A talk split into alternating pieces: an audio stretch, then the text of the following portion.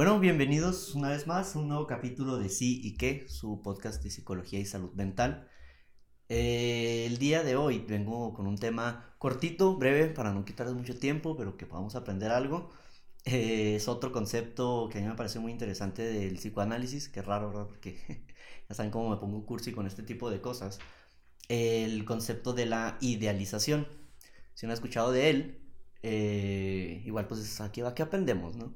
Y sí, sí, igual pues tengo una pequeña reflexión al respecto, ¿no? Para empezar, la definición, o una, una definición como la recuerdo de la escuela, es que la idealización es la atribución de excelencias anímicas hacia el objeto. Y esto suena, uno, pues muy técnico, obviamente, pero así como suena de, de, de, de, corto, vaya, en realidad significa muchas cosas. Primero que nada, desglosándolo, ¿no? Cuando dice atribución se refiere al hecho de que una persona le atribuye a otra algo que no le corresponde necesariamente. ¿sí? De ahí atribución se refiere como a eso, ¿no? Que se lo, se lo da, se lo atribuye sin, sin más, sin cuestionamiento, vaya. Cuando habla de excelencias anímicas, se refiere, por un lado, es importante el hecho de que utilice la palabra excelencia, porque no nada más se trata de, ok, tal persona, pues, digamos, lo más típico es que esto se utilice para relaciones de pareja, eh, cuando estás saliendo con alguien, ¿no? Eh, entonces no, no lo trata nada más como, ah, bueno, es una persona buena o es inteligente o es carismática o lo que sea, ¿no? Sino que lo trata de forma excelente. Es la más inteligente, es la más carismática, la más graciosa, o póngale el adjetivo que ustedes quieran, ¿no? Lo trata de una forma eh, excelente, magnánime, ¿no? Máxima. Entonces, es precisamente eso. a todos nos ha pasado que conocemos a alguien y luego pensamos así como que, ah, es, que es, perfecto, es perfecta, bla, bla, bla, ¿no? Eh, y a eso se refiere con excelencias anímicas. Anímicas se refiere pues, pues, que, se, que son de la, de la personalidad, de la forma de ser, de la, de, la persona y tal. Eh, claro que deja de lado el, concepto de cualquier cuestión física, ¿no? Eso ya es un tema y, y aparte, ¿no? es importante recalcar que aunque bien puede ser, bien se le pueden atribuir eh, excelencias anímicas a una persona como algo que no tienen, pero que por alguna razón quisieras que tuvieran y tú dices, ah, pues sí, es como si lo tuvieran. De la misma forma en la que puede pasar que la persona apenas tenga algo, digamos que conoces a alguien, ¿no? Y es una persona que sí es inteligente, sí es carismática y graciosa, pero apenas si lo es y la persona luego ya la, considera de nuevo la, la, más graciosa, la más inteligente, la más carismática, porque en caso de que sí tenga estas cualidades anímicas, pues tiende a exagerarlas, ¿no? A exacerbarlas. Y, y, va de lo mismo. Eh, cuando habla de objetos, en el psicoanálisis así se le, así se le dice, ¿no? El objeto de deseo, el objeto de, de amor o lo que sea se refiere a la persona, a la otra persona a la que se le está atribuyendo todas estas cualidades. Em, y, pues ya, ¿no? Viendo la definición, eso es a lo que, a lo que se refiere, ¿no? Cuando sencillamente en otra persona la ves como si fuera lo máximo, lo, lo mejor y como si no tuviera defecto alguno. Cabe mencionar que aunque esto se utiliza principalmente para relaciones de pareja, cuando estás saliendo con alguien, como decía, bien se puede aplicar para amistades, con familiares, compañeros de trabajo, jefes. Y en realidad puede pasar en cualquier tipo de relación interpersonal, hasta con un alguien que te está vendiendo algo, hasta con un, con un coach, con algún líder eh, de, alguna, de alguna secta, de algún culto religioso, lo que sea, ¿no? Puede pasar de, de muchísimas, de muchísimas formas.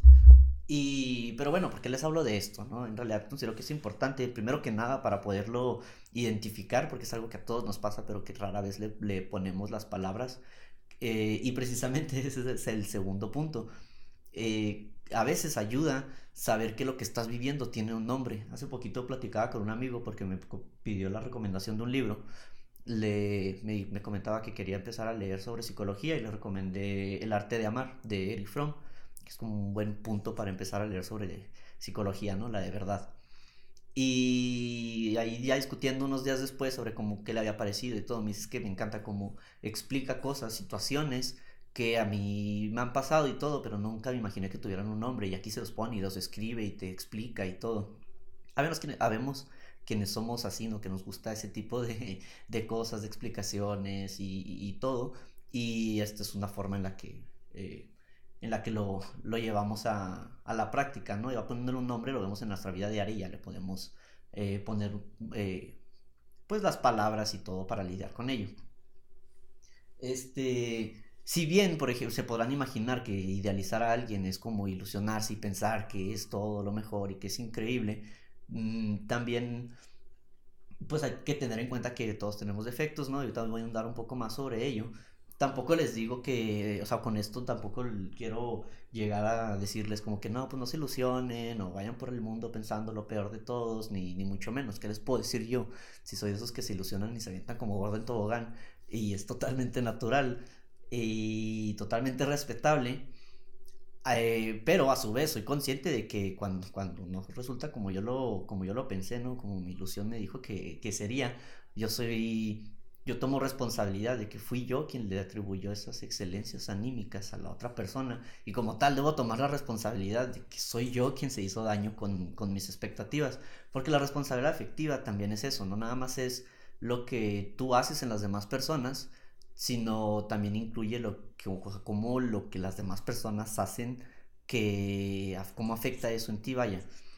Eh, y si no, o sea, cómo, cómo de repente nuestras expectativas nos pueden hacer algún tipo de daño. Precisamente hablando de expectativas, eh, es que eh, estaba, cuando estaba escribiendo el guion de esto me acordé de, un, un, poema de Fritz Perls, el fundador de la, de la psicología gestalt, eh, bueno, se dice, se rumora, ¿verdad? Que él en realidad nunca escribió nada, que todo lo que se sabe de él fue porque gente se le pegó y escribió lo que él decía y tal, porque él llegó a un punto de cinismo como de, Ay, yo no le voy a enseñar a nadie nada, si alguien quiere aprender, pues que se me pegue, ¿no? Y a ver qué se le pega.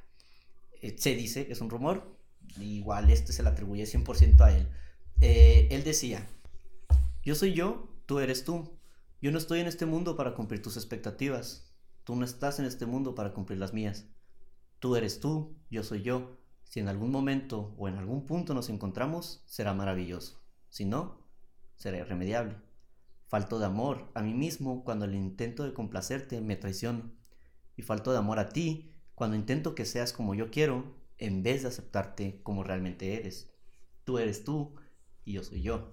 Aquí abarca muchísimas cosas y de hecho esto es una filosofía que a mí me ha acompañado por muchísimos eh, años, es algo como lo que yo me identifico y me lo, me lo, llevo para todo tipo de relaciones interpersonales, no solamente de pareja, sino hasta con amigos y tal, o sea, funciona igual, ¿no? Hablando de, de expectativas y, y, de tal.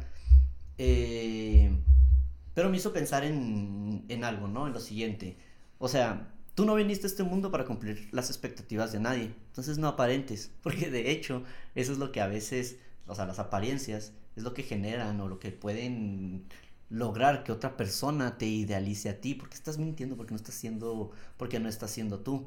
Hay que tener en cuenta que podemos ser a la vez tanto seres idealizadores como seres idealizados. Y cuando se rompe esta imagen idealizada de, de, uno, como se podrán imaginar, vienen los problemas, eh, como se dice vulgarmente, ¿no? De que, de que pues, cuando alguien saca el cobre, ah, ya sé, ya, ya sé de qué venía todo. Sencillamente mejor ser tú, ¿no? Y acepta que tienes errores y defectos, porque todos los tenemos, porque nadie debería necesitar cumplir con las expectativas de, del resto de las personas. De la misma forma en la que nadie vino a este mundo a cumplir tus expectativas. No exijas. Cada quien tiene su propia vida de la cual hacerse cargo, ¿no? Hay que tener cuidado con, con esas personas que aparentemente, aparentemente no tienen defectos o que cumplen con todas nuestras expectativas, porque puede ser que, estén aparentando, puede ser que lo estés idealizando, ¿no? También, claro, claro está, puede haber una persona que sí cumpla todas tus expectativas, ¿no? Y, todo, eventualmente te darás cuenta de que tiene defectos, claro que uno no, como se dice, no saca el cobre de buenas a primeras, eh, pero si eventualmente nos damos cuenta de estos defectos, solo nos queda esperar que sean unos que a nosotros, a cada quien en particular, no le parezcan insoportables y que sean unos con los que podamos lidiar sin que eso traspase nuestros propios límites, ¿no? Es ahí de donde nace un buen amor. Y de nuevo, o sea, el amor no solamente es hacia una pareja, también existe el amor para, hacia los amigos, hacia la familia, hacia los compañeros y hacia la gente que te, te rodea en, en general, ¿no? Aplica de la, de la mismita manera, ¿no? Este, y en realidad con eso quería terminar, fue una reflexión, algo que, que leí por ahí, estuve pensando en esto y quise, quise plasmarlo y compartirlo con ustedes. Eh, espero les, les sea de utilidad. Espero también que compartan este capítulo con ese amigo o amiga con el que pensaron a lo mejor. que porque todos conocemos a alguien que es fan de estar idealizando a, a las personas. Y pues cuidado, ¿no? Si no, lo, si no puedes identificar a ese amigo o amiga, a lo mejor eres tú. Pero no te preocupes si es así. Pues igual ya ahora ya lo sabes, ¿no? Ya tienes un poco más de herramientas. Eh, espero esto, espero esto te sirva. También les, les pido, pues síganme en redes. Aparezco en Instagram como arroba Javier y como arroba eutimia.mx para que me compartan un poco sobre su experiencia, si esto les gustó, si, si, si conocen a alguien, si les había pasado algo parecido y con suerte podamos a platicar un poco sobre eso en próximos capítulos. Espero les haya gustado y nos vemos en el próximo capítulo.